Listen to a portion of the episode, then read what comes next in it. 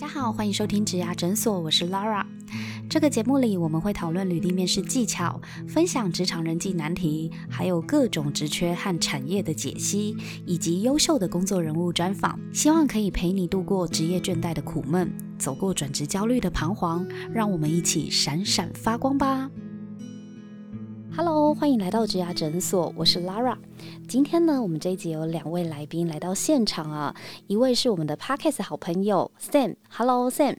大家好，我是 Sam，呃，目前是产呃网络产业的产品计划哦，今年三十岁啊。其实我在这个年纪的时候，会遇到许多包含职场、包含生涯规划的许多的问题哦。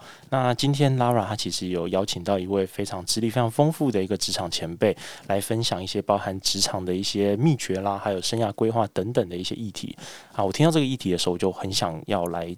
这现场跟这一位职场前辈来请教，那希望说我们今天可以激荡出一些新的一些想法，好可以提纲给在职场上还在迷惘的一些工作者们。谢谢。好，谢谢 Sam。那另外一位呢，是一个非常特别的来宾，他曾经呢在媒体公关业呢叱咤风云，甚至在五十岁的时候有外派到海外工作的经验，算是资历非常丰富的莎莉夫人。让我们欢迎莎莉夫人。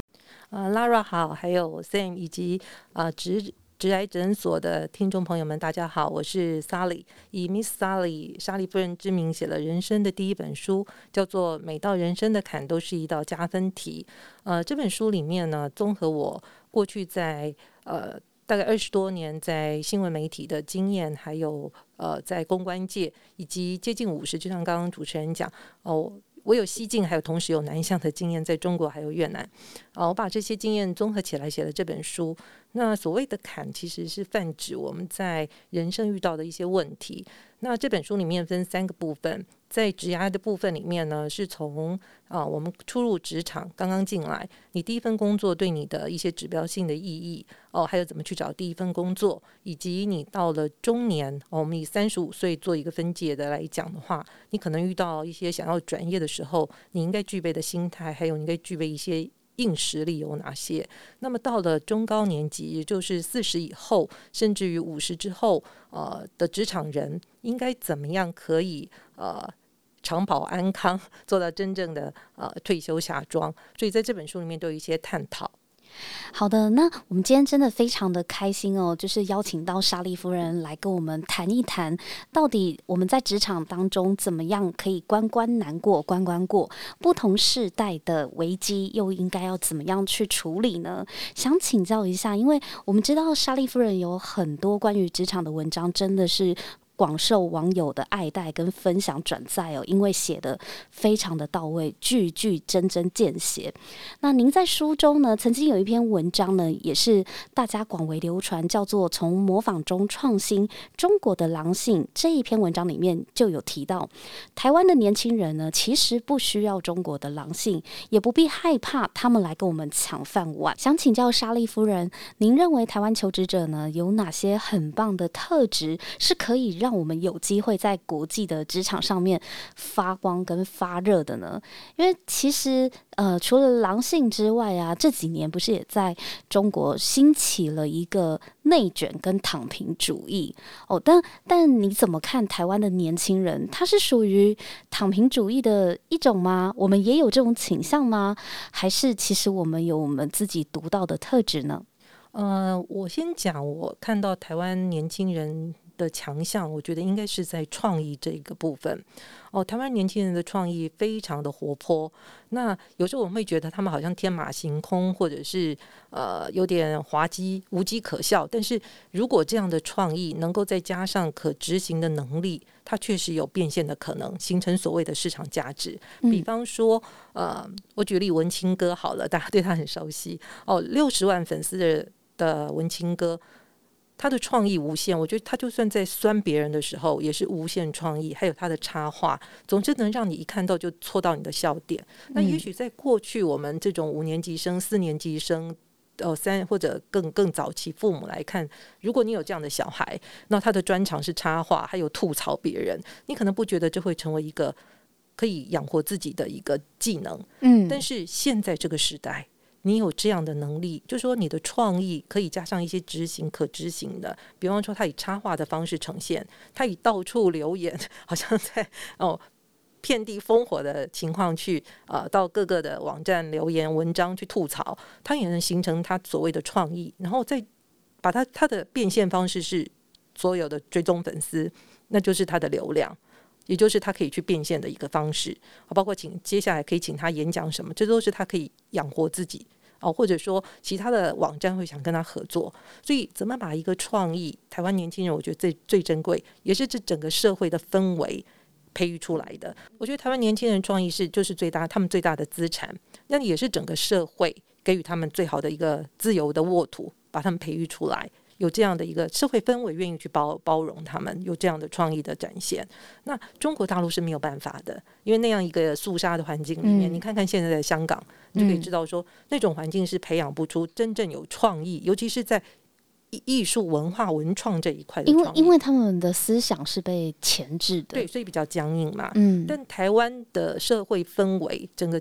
社会大环境是允许我们年轻人这样做的，哦，尤其你再看看刚刚讲所谓的躺平，我觉得对台湾年轻人来讲，其实躺平并不是自我放弃或自我放逐，他们的自我放逐其实有一个更积极面的意义，叫做自我的探索。每一个人都在找自己的树洞，就好像今年金曲奖呃最佳女歌手田馥甄说的。他找到了自己的树洞，就是那只麦克风。那我想，很多年轻人在他也许他放下大学的学业，休学几年，你觉得他退出体制的竞争是一种躺平？其实不是，他也许在一个追寻自我的过程。哦，所以我觉得台湾年轻人躺平不是消极的啥都不做，或者是呃啃老，我觉得不是，是有一些积极的意义。也许你看似没有积极的生产的活动力，但是他有一个自我追寻的过程。那是应该被肯定的，而且我觉得我们台湾也越来越接受多元的价值观了，也就是对于成功的定义也非常的广了，也不再是一言堂。刚刚莎莉夫人有讲到说，连嘲讽、连酸都要酸出专业，我就很有感，因为台湾这几年不是兴起卡米蒂吗？喜剧演员嘛，单口相声，对，像。曾伯恩呐，哈，就是酸酸呐。为什么这些喜剧演员会出头？那喜剧演员靠单口相声，他们是要写段子的。这些段子其实就是嘲讽的艺术。你说真的，一般人要来写，你没受过一些喜剧的一些概念或是基础，你知道怎么样让人家哭，怎么样让人家笑，你还真的写不出来呢。对，所以就是创意加上执行力，他能把创意。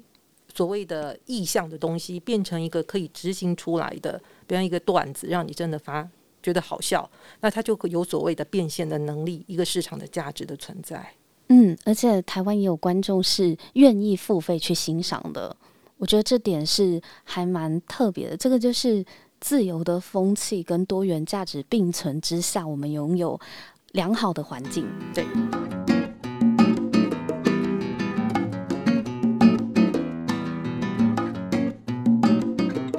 对，因为像刚刚莎莉夫人讲到金曲奖的最佳女歌手，那其实我这次金曲奖也有看到，就是那个最佳新人奖啊，怀特。那他其实是一一位医学系毕业的学生哦。他在二十几岁的时候，他对医学系迷惘的时候，他中间其实有选择过休学。他休学的时候，他其实就是到处打工，然后养活自己，然后也从中去找到自己可能有兴趣的领域。他那时候好像是去上了音乐的课程。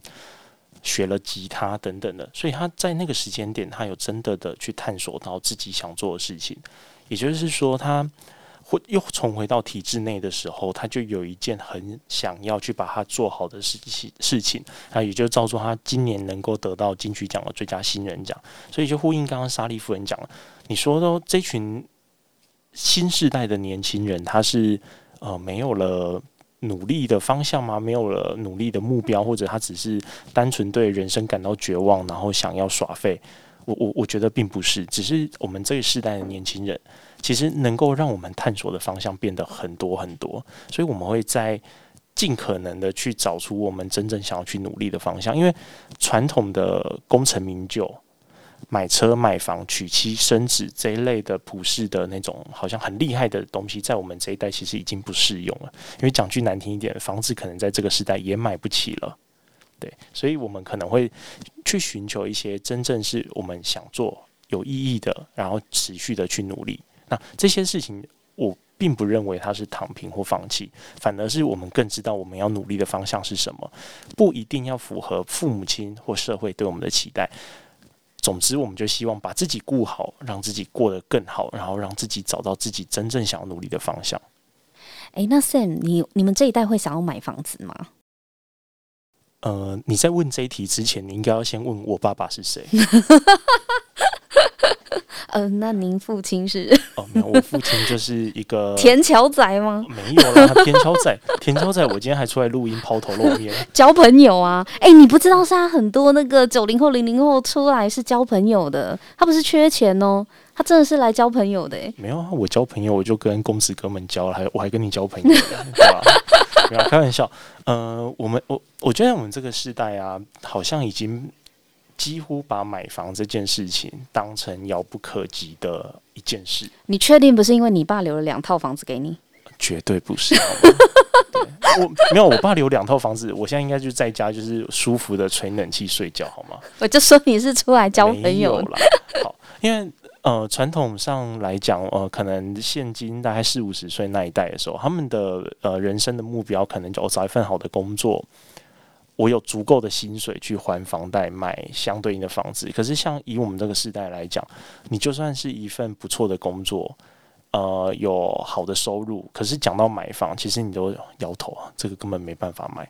因为这个这个感呃这个感受我很深。我那呃我上个周末到新竹去找朋友，然后他是在台湾的某间很大型的科技业当工程师，然后他就我就开车跟他一起走，然后就。突然指着旁边跟我说：“哎，我公司的同事前阵子刚买房，哎，在这边。”然后我就随口问了一句说：“哎，这这边一户要多少啊？”他说：“我听说同事好像成交价是大概三千万左右吧。”三千万，我就说三千，你你们你们公司就算一年赚也许一两百万以上，你要你买这个还是很硬吧？他说：“哦，没有啦，就爸妈有帮忙，就是他同事的爸妈有帮忙，也就是说。”我们这个时代啊，我在比如说听到朋友他买房的时候，我们都其其实都不会客气的讲说，哦，哎，你爸妈赞助多少？嗯哼，对，所以，嗯，这个时代，如果你问我们要不要买房，我们会先问说，哎，那我我爸妈是谁？我爸妈可以出多少？对，那我我觉得这延伸到就是刚刚前面那一题，那年轻人探索自我的事情，呃，因为。呃，再找个二十年前的职场工作者，他们可能就是努力的在自己的分内工作给做好。但那时候追求五子登科嘛，对，然后对当时成功的定义很清楚啊。是我啊，我的收入可能大部分就拿来盘点一下，五子是哪五子？房子、车子、妻子、儿子、金金金钱，对金子，我记得是这五子。嗯，那。呃，那那找个二十年的职场工作者，也许他们每天赚钱积积阴呢，就是哦，我的房贷还有二十年要还，哦，我的车贷可能还有十年，我小孩的教育费零到十八岁。可是，当我们这个时代包含高房价、低生育率等等，哎，五五子登科，其实我们都不用登的，因为根本没有子啊。我必须要呛你一下，就是呃，当时他们是有土私有财的这个概念，那请问你们这一代呢？说真的，如果是吃土，然后没有财吗？对，是吃土没有财，是吃土没有财。就是每每每个月到月底，就是会会会发现说，哎呀，我的钱怎么剩那么少？因为特别是这几年的通膨，那物价的涨幅其实月光族啊，你怎么看月光族？呃，我我我没有什么好看，因为我自己就是。不是不是，月光族并不是什么挥霍好吗？就是你赚的跟你。固定要支出的，基本上也没什么可以剩的。是啊，所以我们其实老早可能就已经在我们这个这个时代，我们可能就不会去追求所谓的无子登科，因为也根本追不起。那你们追求什么？好，我们就可能会在呃，其实几年前的时候会流行一个词叫小确幸。小确幸它会出现的背后的意涵，其实就因为我们生活真的太苦了，所以我可能得要去咖啡厅。点杯咖啡，点个甜点，然后来疗愈一下我的身心，或者我可能出国去哪里玩啊，等等的，来透过这些小确幸来麻木掉自己对现实生活的不满意及不愉快。那算是一种及时行乐吗？你觉得？我觉得算及时行乐，算算及时行乐，因为既然我的我的收入不可能来达成五指登科的话，那我不如就是当下花的很开心，至少哦，我的那个 moment 是今朝有酒今朝醉。是那到这几年的啊，应该说这近几年，其实呃，我们可以看到，比如说像各式的。呃，脸书的粉砖啦，IG 的呃粉丝页，或者是 YouTube 频道、Podcast 的频道等等的。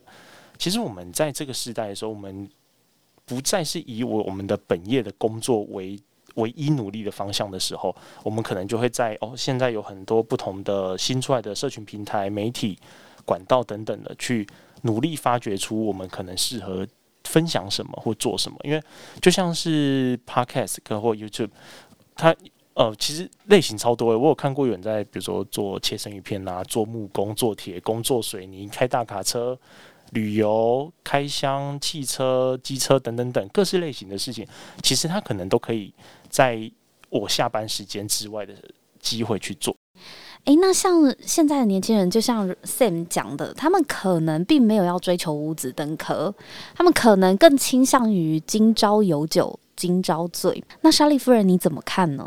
其实我觉得你们《今朝有酒今朝醉》里面还是有一个基本的限度，我觉得不是无止境的挥霍，我觉得是在你的，比方说你有十块钱，你的今朝有酒今朝醉可能是花掉九点五块，你不会全部花尽。哦，当然当然，对我觉我感觉的他们是这样，因为我的学生是这样，但是我觉得外界像比我们年长的，或者说没有接触年轻人的，会以为他们就是十块钱十块钱全花掉，其实我觉得不是。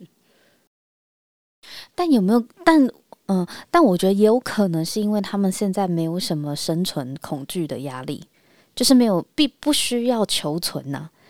我觉得他们的焦虑是看到他们的父母，就是说，也许是呃四五年级生这一代，他们拿尽了所有的经济红利的好处，而他们这一代无论再怎么努力，甚或说他们跟他们的父母是一样的条件，一样是台大毕业，他已经不会是回到他父母亲那个经济红利的时代了。甚至于说，他付出再多的努力在这里拼搏，他也不可能跟他父母亲一样的成就。我觉得这是他的焦虑。嗯，他的焦虑不是无法生存，他会生存，他也能生存。我觉得是一个成就感吧。对，就是说传统他在传统的成就感之间，他他是不去认同这个成就感。可是奈何他的父母师长，偏偏就是我们这一代。还把那个要标准身上，哎，对，他的焦虑来自于此。对，哎，你想想看，如果呢，我其实我比你更努力，或者是我不见得没有比你努力，但是我就是现在每个月领的比你年轻，在我这个年纪的时候领的少，是，那你会怎么看我？很多父母就会因为这样子去指责小孩，好像小孩很没有成就，但殊不知他搞不好比你当年还要努力。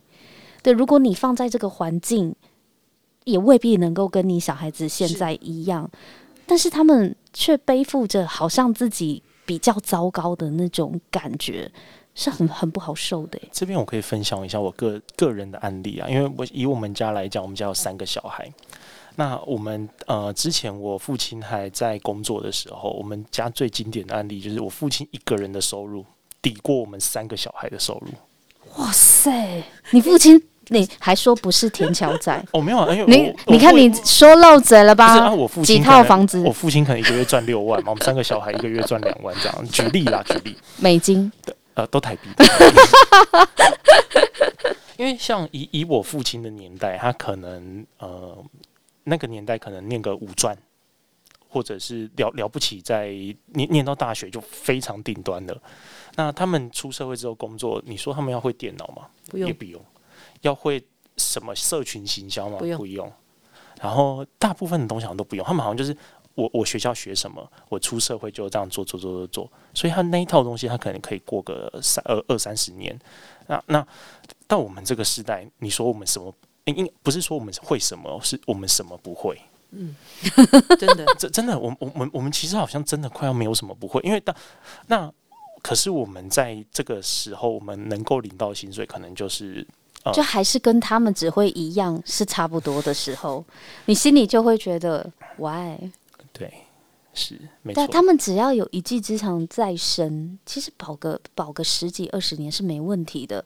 而且你经验越久，你就是老腮胡啊，是对不对？达人，而而且因为刚刚嗯像莎莉夫人讲到，就是经济红利的部分，包含呃大部分的职场，还有呃就就算是学校的老师也是，比如说以学校来讲，因为我们现在其实都不断的延后工作者的退休年纪，所以有可能你在职场上位置都也许被五十岁、被六十岁的人卡住，你根本上不去。因为像现在学校很多老师，他连助理教授位置可能都进不去，因为上面有一大票的教授、副教授等等的资深的前辈卡住。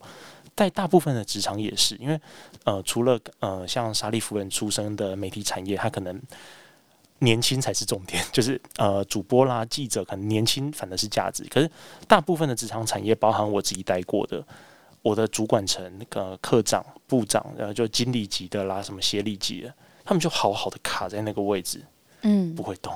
嗯那你你就算业绩再突出，你可能年度最佳员工，你就永远就是，哎、对啊，论资排辈就是轮不到你啊。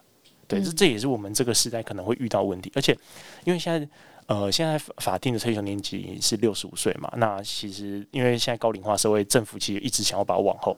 那当我们上面的这一群人一直退不下来的时候，你说我们这个时代的人要怎么办？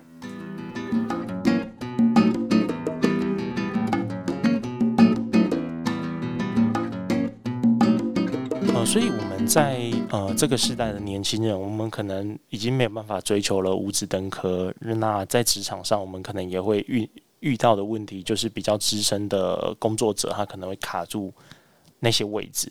所以我们会在这个时候努力的去找寻新新的出路，包含呃，像我有朋友他是正正常上班族，可是他下班时间他自己去学烘焙，然后他就在网络上利用小的社团去卖他的食物。例如，我有一些朋友，他可能也是在下班时间去呃写写部落格啦、拍影片啊、录音等等，这些可能都是我们这个时代的年轻人也许会尝试做的一件事啊。不过，我觉得在斜杠方面的话，最厉害的前辈可能是像莎莉夫人，对，我不敢说自己厉害，但是我觉得，呃，斜杠其实一个人跟别人拉开差距最大的关键哦，除了上班时间之外，我觉得更重要的是你下班的时候你在做些什么。诶，那我很好奇，您是怎么样开始发展这个写作斜杠的契机呢？哦，我是那时候同学每一个学期都有两堂课会让邀请业界人士来校园演讲，然后那时候同学们都希望邀请网红，你就知道其实现在的孩子们他们很清楚，就是进入职场跟你用你就有那套呃老一辈的人的游戏规则，我可能做个二十十年二十年还轮不到我上位。哦，而且我也不愿意去追求你的肯定、你的价值观，甚至于你的 SOP 是我不喜欢的，我认为应该被更新、被革命的。那索性他就自己成为个体户。那有这样想法的孩子，其实我觉得发展自媒体是成本最低的一个斜杠或者创业的方式。这也是很多孩子在大学就开始做，像我的学生很多 IG 做的很好，因为他很会拍照。好，那甚至有些同学他很会穿搭，他就开始透过 YouTube 教人家怎么穿衣服，或者他很会选物哦，他的呃人够人脉圈也够，所以呢，他遇到一些好的衣服，他会批发，然后让穿给大家看，你喜欢就来买。这也是一个呃，就是说自己去发展斜杠出斜杠，然后能够变现的一个方式。对，那我自己的部分是那时候邀请黄大米来学校演讲，然后他就当场邀请同学们，你们现在在座位上听完这个演讲，就去开设一个自己的专业。那我第二天我看同学们没有人开专业，于是我就想当老师，每次都叫学生做这做那，但你老师有示范给学生看过吗？每个老师都告诉你执行力很重要，但有哪一个老师真的去示范执行力是什么？于是呢，我就想，那我来做好了。哇，你真的是身教诶。所以黄大米十二月九号来演讲，嗯十二月十号我就开了莎莉夫人的工作生活炸鸡这个专业。嗯，那开始按照黄大米所有的步骤，嗯包括说你的文章一开始你就以无偿授权的方式，就是不要钱，然后网络媒体都可以去刊登，让这样的方式让更多人知道你。好，那也是透过这样一个无偿的方式，其实可以让你的读者跟你更接近。好，比方说你写一些啊。职场上面的一些啊，比方说话术啦，或者向上管理啊，怎么做？啊，或者说同事抢功啊，你应该怎么样去应付？嗯，那这些对他们来讲是有帮助的一些工具。或者一些尝试，我不敢说知识啦，但至少说对他们在职场生存是有帮助的。对你透过这样一个不敢不敢说是公益啊，但也是一种形式的公益，其实对于你经营或者说未来追踪人数的增加是有帮助的。我就是这样开始。嗯，这真的是还蛮符合一零四的 Be a Giver 的精神哦。就是呃，我觉得前辈呢。他拥有非常多的生命经验，是可以分享给更多人的。至少被害的经验蛮多的，就是前人用血泪走过的路，刚好可以作为后人成长的铺垫嘛。对对，那呃，愿意写出来的人其实不多。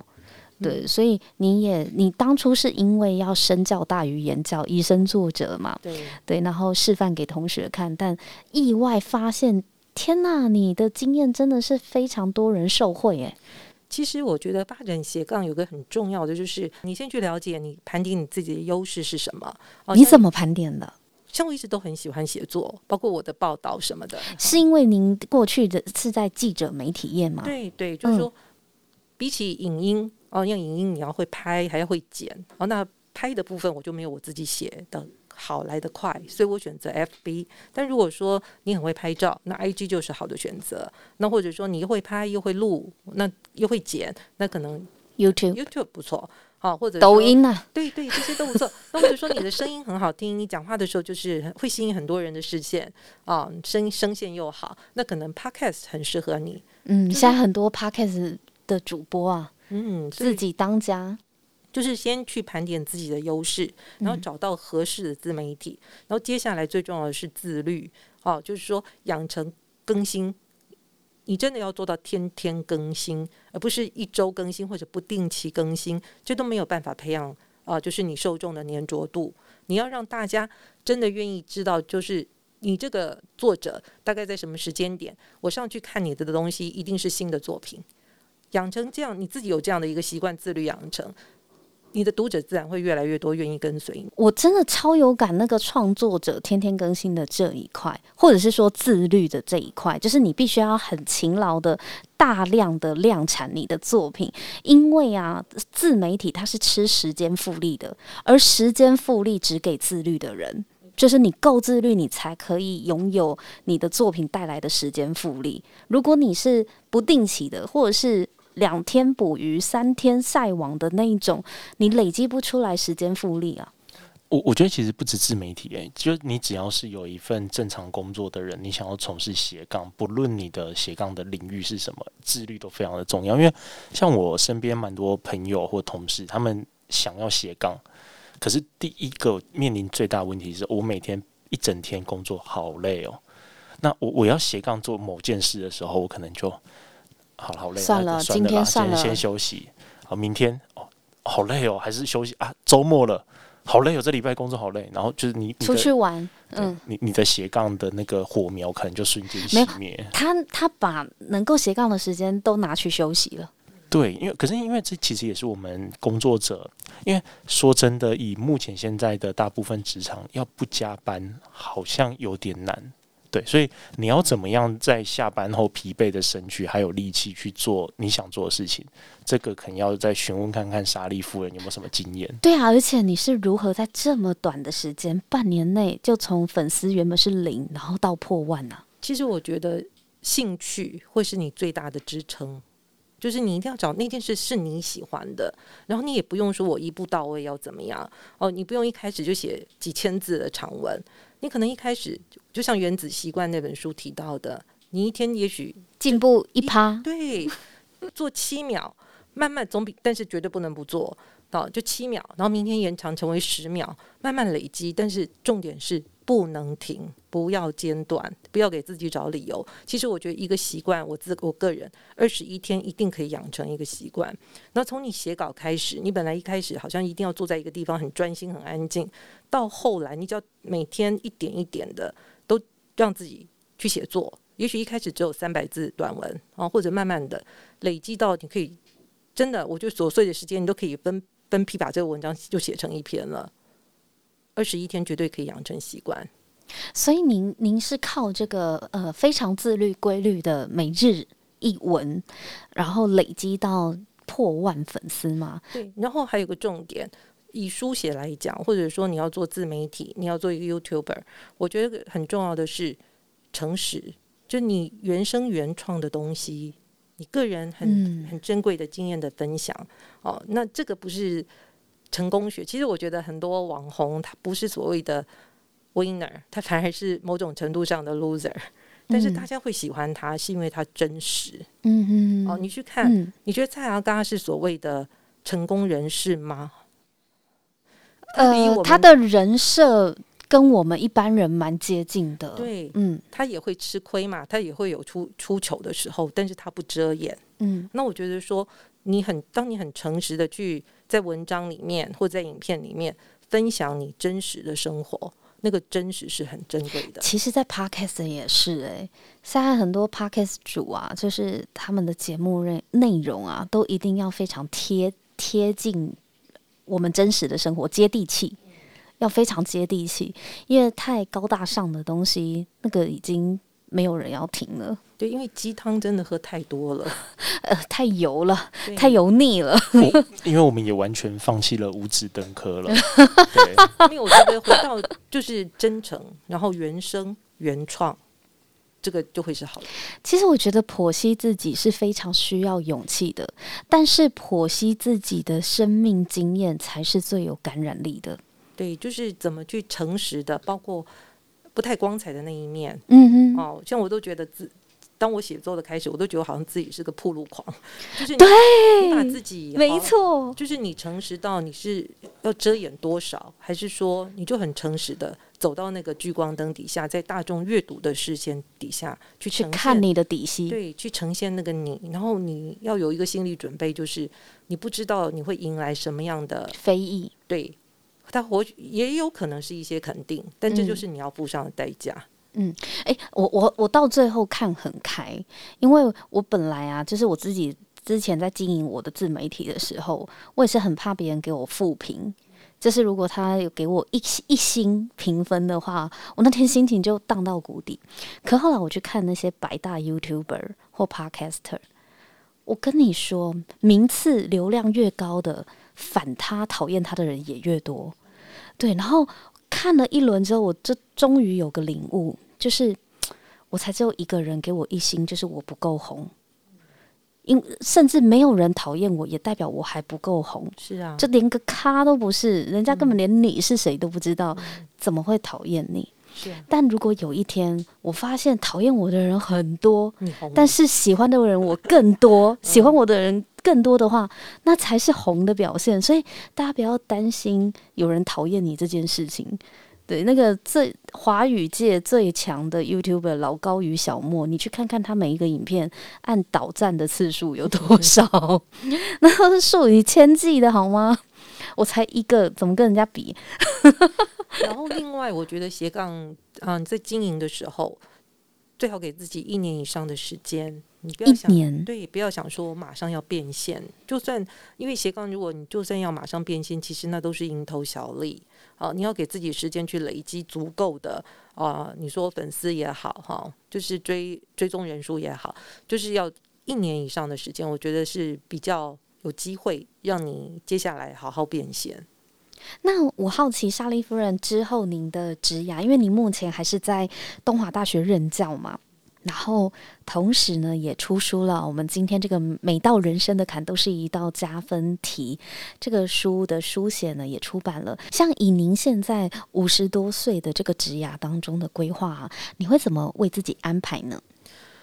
其实我有在想说，明年就是呃，接下来还有第二本书要继续写，然后、哦是关于哪方面的呢？嗯，还是有一部分的职场，但是更多会在生活。哦，像我是四十九岁结婚的人，哦，就比较晚婚。那我结婚的对象当然呃就是离过婚的人哦。我是第一次结婚，那他是离婚。嗯那我觉得说，在这个婚姻的这么晚进进入婚姻，尤其是你过去如果在职场，你有自己的事业或工作的话，其实从一个人变成两个人的生活是你要去适应的，也有很多的嗯问题你要去克服的。嗯那这一这一部分我也想说，在我第二本书里面去书写一下，因为我觉得很多就是谈亲密关系的对，部分了。很多女性的读者也常常问我，怎么在工作跟家庭中去取得平衡。其实我一直觉得平衡是一个假议题，是一个根本不可很假的能平衡，好吗？只有取舍，没有平衡。不可能平衡。但是我觉得太多的书籍，还有呃心灵励志老师都告诉你这是女性做得到的，但是我很想很诚实的书写，就是只有取舍，没有平衡。嗯对，或多或少的取舍而已。嗯那，呃，另外我还想，可能的话就是更有系统的去学习一些理财的知识。所以呢，我现在也在参考台大 E EMBA 考试办法，也许明年会听到我我入学了，也不一定。哇，你真的是一个乐在学习的人呢，对，因为我觉得嗯学习才能让你跟上这个时代。这是真的。对，嗯不然你永远觉得看新的时代，像 Sam 这个时代，你会觉得他们很奇怪，可是他们看我们更奇怪啊。会吗？没有啊，其实我看小我几岁的人，我也觉得很奇怪啊。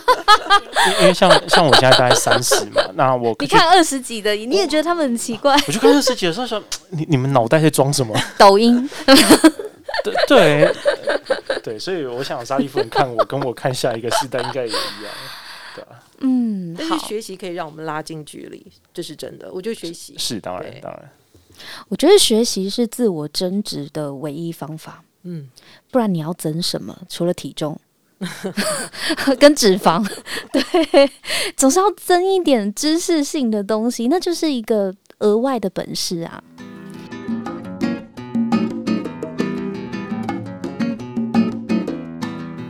这样今天就听到莎莉夫人分享了很多，包含她在不同阶段的一些斜杠的经营的秘诀啊。那我也想要接下来想要问一下莎莉夫人的点是，其实您过去的工作基本上每个时间点你做的类型都蛮不一样，包含过去在媒体业，然后现在是在学校任教，以及又是算斜杠的呃像作家嘛兼网红的概念，对。可是像以以我们现在可能我三十岁左右的年纪，我过去二十到三十呃这个区间的时候，我可能就是不呃不断的去找新的工作，然后累积我在职场上的能量。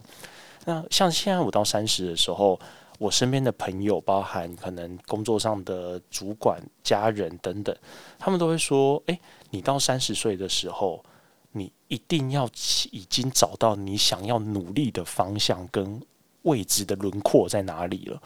如果你还没有找到它，其实会有点危险。那这件事情的话，其实我有发现，在我在准备转职的时候，其实有遇到类似这样的状况。我我因为我过去二十几岁的时候，我对薪资的要求其实没有那么的高，也许一个月三四万块薪水。诶，我就 OK 了，我就都可以去试，而且那个时那个时间点，我可能还是相对比较像白纸一点点。我也许行销，也许业务开发，也许产品经理等等的各种的工作，我好像都可以去做。可是像我跨过三十之后，我前面已经累积了大概七年的工作经验，我的薪资已经垫上去了。然后我的工作经验好像也已经累积在这一条路。我发现我尝试要去找一些比较新的工作的时候，好像对方都不太愿意理我，因为我过去的经验累积是这一些，而且包含在薪水的时候，如果有一份新的领域的工作问你一个月三万，你你会不会想去？然后这你你内心会蛮挣扎的，因为我我我如果在三十，如果转换又一切重来的话，我会也会蛮犹豫的。那我相信。我三十会遇到这样的状况，也许接下来三十五，也许四十都有可能会遇到这样的状况的时候，就会想要请教莎莉夫人，你在你的人生各个阶段在转职转业，因为你你的类型其实有点不太一样，你你当时候的自己的心境跟规划方面，你是怎么样去想的，跟怎么样安排？其实我习惯十年给自己一个目标，然后我在书上也有提到，就是我大概从二十四岁，我念完硕士回台湾以后，进入新闻这个行业，因为我学的是传播，那所以我就进入新闻。好，那在我工作的期间，我就开始去规划十年，就是十年后我二十四岁进来，那我三十四岁我要做到什么？我想做到什么？那那时候我就看我新闻部的最大主管，观察他，他具备哪些能力？哦，那我就想。他这些能力，我能不能在十年内我也去修炼成这样的功力出来？因为我那时候目标就是，我十年后要像他这样。嗯，那我就把这十年再分成四四二哦，就是一个四年。为为什么是四四二？不一定，我觉得每个人都不一样哦哦。比方说，我会觉得我在，因为那时候我刚进电视圈，我之前是平面媒体，那电视影音对我来讲是另外一个全新的领域，所以我花我给自己四年的时间去学影音这一块，还有怎么去嗯采访，怎么自己剪接，我会自己剪接，会自己拍摄哦、可是可是这个四四二，你是依据什么去切出来的？为什么不是三三四？也可以啊。因为我自己的学习能力，我觉得在影音这一块我会花很多时间。因为哦我懂我懂我一开始这个对我实在太生疏了，嗯，而且嗯技术面的东西很多，接触机器的东西嗯对我来讲是比较远的。嗯，包括我在大学学的都是文字，就是排版啊、印刷这一块。新闻是这，我不是学广电的，所以当我进入新电视新闻圈的时候，我就在想，我最基本功，我花四年去把它奠基好。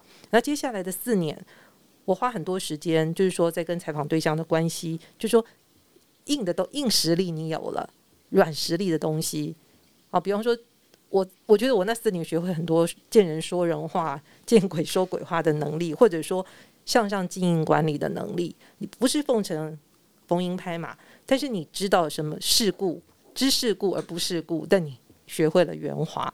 我觉得这一段也是你在未来进入管理，还有你对这个同业圈子横向关系的联系，都在这四年去做好。那接下来两年，可能你在管理这一部分，像我自己花钱去上课，那时候没有什么线上课程，我那个年代，你真的要学习一些企业管理或者是沟通，就领导沟通统御能力，是要到额外去花钱上课的。那这部分我也去花钱去上课，就是希望说，将来我有能力做到新闻总监这个位置的时候，我有这样的能力去带领一个团队。好，就是说这花了我十年。那同样的，刚刚讲到说，呃，我们在本业里面可能十年磨一剑哦，你可能有一个小呃小成就小成就，嗯或者说你发挥的很亮丽，你可能就做到一个高位哦。那可能三十五岁你已经做到了一个公司的经理啊、哦，或者部门的副总，也有可能哦。三十五岁就可以做经理吗？其实，在新闻圈是有可能的哦，哦，因为我们流动率很快，然后汰换率也很快。因为刚刚 Sam 才讲那些老屁股都卡的，其实，在科技业，科技嗯业其实也是很快要汰换，因为随着你们就是整个科技的更新，其实三十五岁是有可能做到一个经理的职务。不要忘了，台湾大哥大的总经理。呃，林之成是嗯四十岁做到那个位置，嗯那富喷达的那个方俊强，台湾董事总经理也是四十出头就做到那个台湾区最大的位置，所以三十五岁接近四十岁做到一个顶尖的位置是有可能的，在现在这个台湾职场。那接下来就是说，我觉得接下来很大的关键会在于，我们在这个行业做到一定程度之后，你想要转业了。为什么？有些人会觉得看到这个，像我的行业，我们已经看到它被新的新媒体、新媒体网络，嗯整个打趴了嘛。嗯那你再待在传统媒体，你还有出路吗？了解转型了，对你必须跟着数位转型。嗯那如果你没有，你你已经也不想在媒体混，哦，你也不想走这一块，那你能做什么？很多像我的新闻前辈就转到公关行业去了，哦，就去做企业的发言人，去写新闻稿。其实这个转业其实它还有一些过去的经验可以援引，它不是全然的放掉过去重新开始，就经验上面是可以衔接的。嗯当然还有一部分是需要去新的学习，嗯哦，但是旧的经验还可以派上用场，包括说你的媒体人脉，你还可以帮你的这个企业曝光。我觉得基本上软实力应该都还会在，对，就是你对人，就是说你对人，你待人接呃处事的方式，好、还有我觉得最重要的是，我们现在习惯用手腕来讲一个人，就是好像很有社会手腕哦，他很会瞧事情，在就是一个场面王，他不会把场面弄僵，谈判很快，就是说他很容易让事情成交。哦，就算是呃对方不是很乐意，但这个场面也不会太难看。我觉得这都是你要去在呃去学的这些技巧，这些软实力也是过去你训练自己的一些功力嘛。所以核心技术一直存在的人，当他转业的时候，他的焦虑相对会降低。但是新的学习还是会产生新的焦虑，但那也是一个让你再往前进的一个动力。好，所以刚刚回到 Sam 所说的，当你假设你是呃三十五岁好了，你在你原有的行业已经做到一个不错的位置，然后你想要转业了，不管什么原因你想要转，但是转业你面临的是可能位置会稍微低一点哦，因为你没有那个相对的产业经验，那薪水可能没有办法呃如你所愿，或者说跟你现在也能够衔接，那我还要去吗？你会有这个挣扎。那接下来我觉得还是要回到自身，你下一个十年的目标是什么？但你会觉得依照现在社会的改变的速度，还是抓十年吗？当然，个人每个人情况不同，还有你要去转业的这个产业，嗯，哦，那个那个不一样。但我简单的说，你要去问你自己，或者下一个五年我在哪里？嗯，你想要什么？你想成为一个什么样的人？这个转业是不是能够帮助你达到你的目标？像我那时候转到公关，我是希望有一天我能做到一个企业的总经理。那你要做一个企业总经理，商业的那一块是你要去补强的，你一定要有业务啊相关这些商务的背景、营运呢？对，你要懂。但是你在新闻这这个我碰不到，这块我碰不到。所以当有公关机会来临的时候，我就跳过去。嗯。好，那这这确实能够补足我在商业管理上面的不足，还有我怎么去更多的了解商业的运作，所以它补足了我这一块。所以当我到越南去工作的时候，我就成为两家公司的总经理。哇哦，对，所以当你走过的路都会成为你的养分。所以当你有机会，我那时候转到公关业的时候，我也是减薪哎。哦。没有在新闻业那么高。对，因为当我面试的时候，人家就说你没有相关的产业经验，好，所以在这一部分，你愿不愿意委屈这一块？那我就想，我委屈的部分是我要得到什么？嗯哼。当我得到这个东西，你就不是委屈啊，这是投资啊。对，嗯，投资在自己身上，所以相对是要问自己，不管是十年或五年。你想成为一个什么样的人？那现在这个机会，这个工作能不能完成这个目标？莎莉夫人，我想问一下，就是因为像我现在是三十岁的年纪啊，其实我刚走过大概二十几岁很迷惘的年代。那这二十几岁的阶段的时候，其实我好像都是哪里有机会，然后就往哪里去。那我目前走到三十岁的时候，回头看我这段期间。其实我好像不是太有目标，或者是太有规划的去走了完了这几年的工作历程。他想问一下莎莉夫人说，如果是现在的刚出社会的新鲜人，或者也许刚工作一两年的工作者，大概二十五岁年纪，他们应该要怎么样来规划三十岁前的这个职业的目标或转换，会是比较正确的？嗯，我都会建议我的学生们哦，他像他们大学一毕业，其实很多人不要妄想，你真的要把所谓的一步到位这个观念稍微更改一下。其实我觉得你的目标会很明确，但是当你走向那个核心的时候，你可以从外围慢慢的逼近，因为能够一步到位的机运，这真的需要靠机运。那我们偏偏都是很多是平凡人家。的孩子，所以你可以从周边开始，比方说，我都喜欢拿铜币、银币、金币的概念来说，啊，像我的好朋友黄大米，他一心一意就是想当新闻记者，可是呢，他的第一份工作给得到的机会，有个面试机会。他待业很久以后，终于抓到一个面试机会，他就去了。这个是什么呢？是在宜兰乡下有一个传播公司，他想好歹也跟传播有关嘛。结果他是一家专门制作卡拉 OK 影像，好，就是那时候我们那个年代，哦，就有那种不知名气比较不能说不知名，就名气比较小的男女主角，就在那个田那个稻田间狂奔，然后拍完了吻别，这个 那个就民间版的卡拉 OK，嗯，哦。那你也许觉得这跟做新闻记者好像好遥远哦。呃，对啊，对不对？有有点远。对。但是这是一个铜币，他拿到这个铜币，铜币里面学到了什么呢？他学到了怎么去敲来宾。你要找这些男女主角发通告，对，发通告。当他们你跟他们联络，他们没有办法配合的时候，你有没有备案？我觉得就是在训练你，你要够机灵，永远有备案。你的工作经历里面，你学会了那个经验是那个经验值告诉你什么？哦，他很会敲通告，他也知道当呃男女主角没有办法配合的时候，我还有什么备案备就是备位人选可以去替补。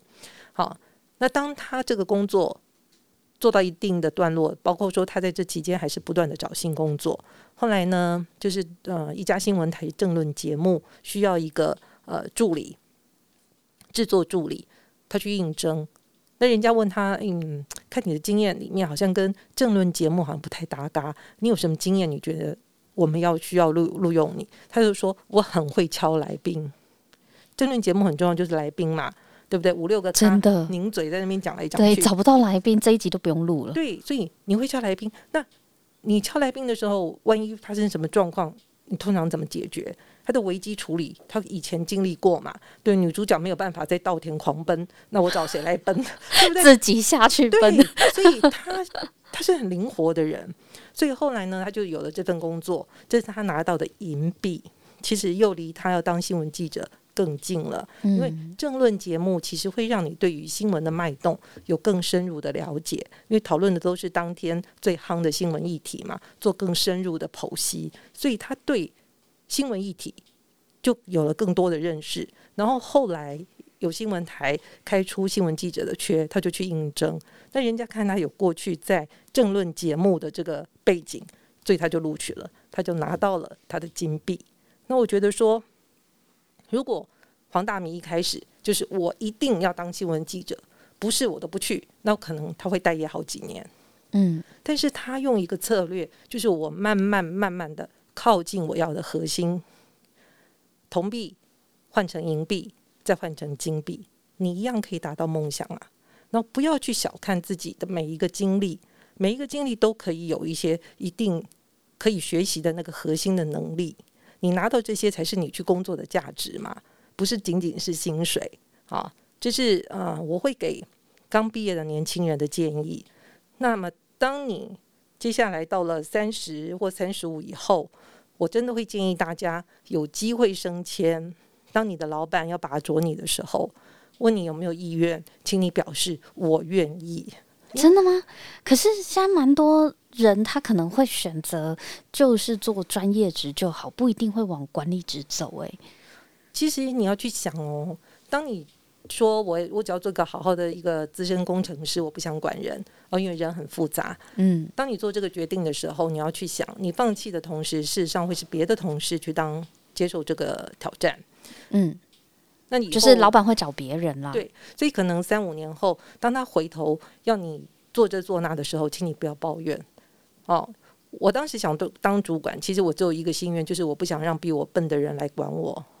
哦，会不服气。对，所以也许你在资深工程师这一块，你会觉得你已经是博士级的这个呃等级。然后呢，当你主管的人，可能你觉得他只有小学程度，但很抱歉，在职场这个权力的场域里面，就是他是官，你是兵，你就要听他的。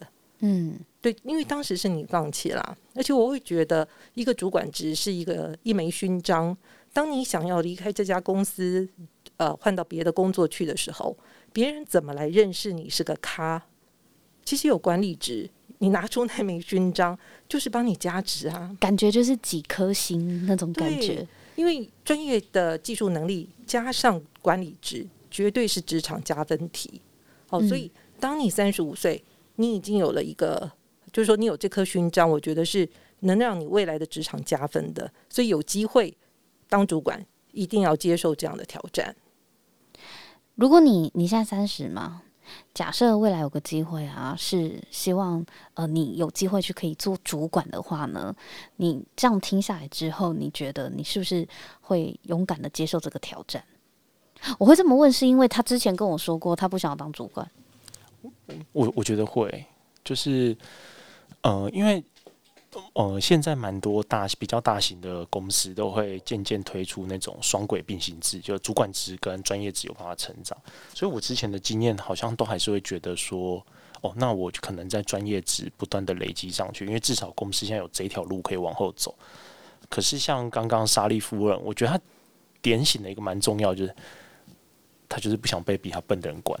是啊，那呃这这很可怕，对，而而且 这比这比管人还可怕。是 对对对，因为我我我我我刚刚突然想到，哎哎，这样这样的角度好像也蛮对的，是不是很能说服你？就就就我觉得蛮能说服你的，呃因为他之前前一直说他不喜欢去碰那个人很复杂的议题就，还有办公室政治啦等等的，对，其实你不碰人，就是人家换人家来弄你啊对啊。，而且因为我我觉得刚刚莎莉夫人还有一个观点很好，就是好啊，你不当主管可以，你三五年后遇到任何的问题，你全部都吞下去，因为是当年你自己放弃掉的。对，所以如果是这个角度，好像蛮可以说服我。如果有机会，一定要努力去把握。嗯，我我一直都觉得管人真的是比较困难的，相较于专注在自己的专业做事情上面啦，做人真的比较难，尤其是要协调啊，要领导、哦，那个就是一个比较棘手、比较艰难的任务嘛。但是价值就是往困难里走啊，你就是越做困难的事情，你这个人才越有价值，不是吗？是啊，而且你想想看啊，像我当面试官的时候，公司招聘人，我去面试这些 candidate 的时候，你有主管职绝对是加分的，大家看你就不一样，因为这代表说你除了具备基本的这个产业需要的能力之外，你还有附加的管理的能力，这绝对是你的价值所在，大家愿意买嘛，对不对？我我为什么要去用一个三十几岁，然后还在本业上面可能就是一个所谓的工程师？那我会去想，如果你有能力，为什么你的原公司没有拔擢你起来当主管？我会有这样的疑问。当你跳槽要来我这里，然后呢，你拿着你的资金力来，我为什么要给你加薪呢？代表你在你原公司做的，你并没有得到肯定啊，你没有一官半职，诶，你做这么久。可是有时候可能是因为组织的问题啊，就是他的组织不需要那么多的主管，尤其现在很多公司都在讲阶层平那个扁平化嘛，就组织管理扁平化，不需要在那么多的主管在中间，甚至几乎就是一个小组长再上去就直接是总了，或是懂了懂级的，对，那你为什么不是那个小组长呢？就只有一个缺啊，八二法则。其实我我我我也许觉得说，在新闻这个行业里面，然后就是或者公关行业里面，对呀、新闻公关行业的对管理缺很多吗？对啊，真的对，哦，至少你就是会做到。比方说，我们资深专案经理，嗯还会有一个资深专案经理的头，哎、就好像这真的蛮特别的，就好像创意嗯总监，你还有所谓的执行创意总监，就你管所有的创意总监，就是 ECD 嘛，嗯就是我们平常叫 Creative Director。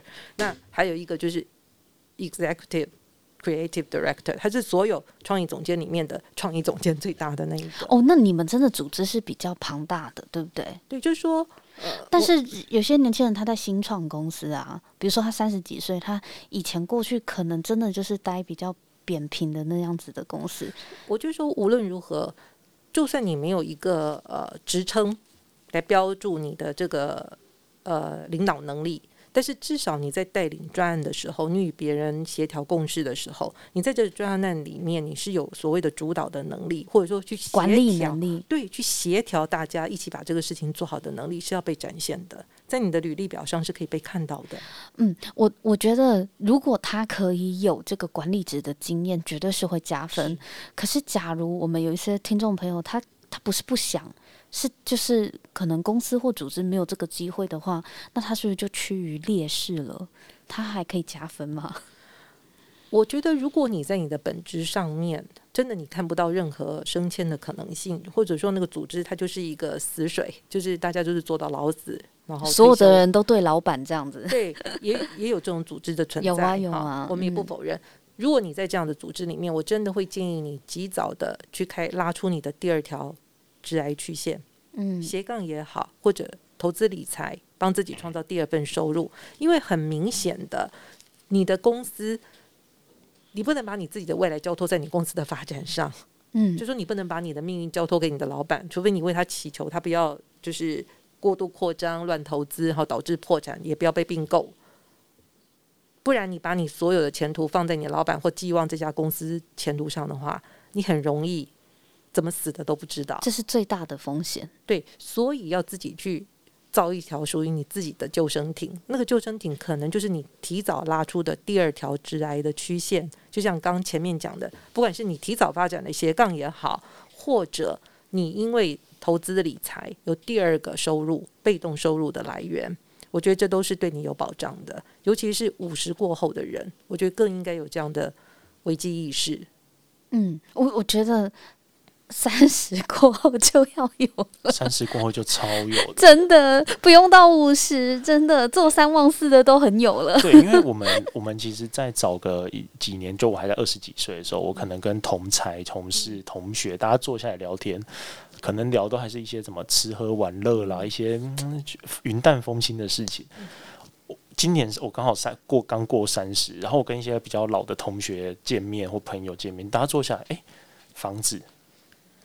车子、投资等等等，然后或者哎，你工作之外有没有想去做什么事情？哦，对，就是刚刚莎莉夫人讲这些，我觉得在我们在这个阶段就非常的焦虑诶，然后我们也会尝试的想要去做某些事，因为我我自己也蛮好奇的，像莎莉夫人，她过去其实，在职场上或在商场上，你你都是一直是一个很有目标、很有规划，然后不断不断的一直往上的人。那是什么会是促使你近几年突然比较？算归隐山林嘛，就是就是从比较火热的那种东第一线退下来，回到教育的场场所，然后去培养培养一些新生代的人，或者是当斜杠这种写作型的网红。就当初当时候的契机点会是什么？其实我在越南那三年就存钱赚钱，我书里面有讲，大概就是我在台湾工作十年。因为越南的工作里面，你的住宿所有，包括我有自己的坐老板配给我坐车跟司机嘛，所以你的行不用花钱。不像台湾，你好歹也要坐个捷运公车啊，或者是自己开车都要油钱。那在越南，食衣住行几乎都被老板公司对公司都处理完了。那所以你的赚的钱几乎就是纯粹的。存钱，存钱，你是零花费，我真的做到这样，因为老板给我的，哦，跟当兵很像。对，老板给我的水电补助啊，光水电哦，八百美元，你觉得我花得完吗？我靠，社会新鲜人的毕业，八百美元，对对，水电光水电补助，我不，我我在公司的时间下了班，你你觉得我就算每天吹冷气，我都不关好了。我也不可能花那么多啊！我天天水开着，我也不可能花那么多，所以那些钱又又等于说又会成为我的生活费的一部分。所以，呃，就直接讲直白，你被老板养得很好，所以那些你的薪水纯粹就是你赚的钱。所以我在那边三年，等于我在台湾十年的存款，对，十年的存款。那算一算，是不是等于我在台湾已经做退休了？其实算是算是了嘛。然后那时候我有就是遇到我现在的先生，那就一定要结婚。那我觉得夫妻既然要结婚，你分隔两地有什么意思？那回来台湾，我在越南就想好，我要无缝接轨，就是我要有一份工作。虽然我先生的工作很好，我也不就是他医生是可以养活我，但是我一直不喜欢依附别人而生存。对，那不一样，那不是能不能养活的问题，是自己的自我价值的问题。对，嗯，所以我在越南的时候就。自己主动，我有再一次主动，就看花莲有哪些学校，或者花莲有哪些工作，就发现花莲相关的工作，比方说我能做的公关或者传播，其实在那边没有什么机会，因为那边没有电什么电视台嘛。你会选择花莲，是因为先生在花莲？OK，对，所以我就移居到花莲了。然后那时候我就想，好吧，那去教书。那看花莲只有两个学校，一个是慈济大学，一个是国立东华大学。那我就打开两个学校去找他们相关科系，就是传播相关科系的系主任。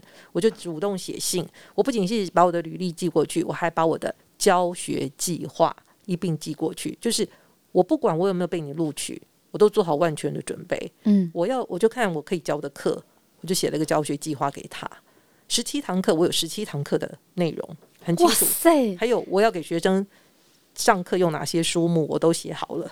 你就是仿佛已经接下这个 job 了。对我，我觉得这招很棒哎。对每一份工作，包括面试，最后一题，当面试官问我你有什么想问我们公司的吗？我都会问我上班之后的第一件事情，你对我最大的期待是什么？